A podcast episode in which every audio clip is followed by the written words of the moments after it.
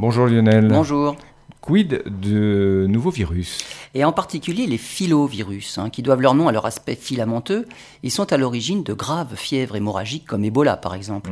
Dans cette famille de virus, on connaissait huit espèces, on vient d'en découvrir une neuvième chez une chauve-souris en Chine.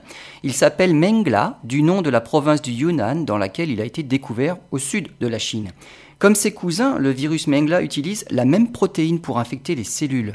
Mais en plus, il est susceptible de s'associer à d'autres séquences génétiques d'Ebola ou d'autres filovirus, ce qui aboutirait à la formation d'encore de nouveaux virus.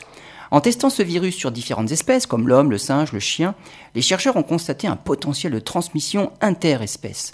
Il n'a pour l'instant été détecté que chez la chauve-souris de type roussette. Le virus Mengla n'a pour l'instant pas provoqué d'épidémie, mais la Chine est un foyer potentiel.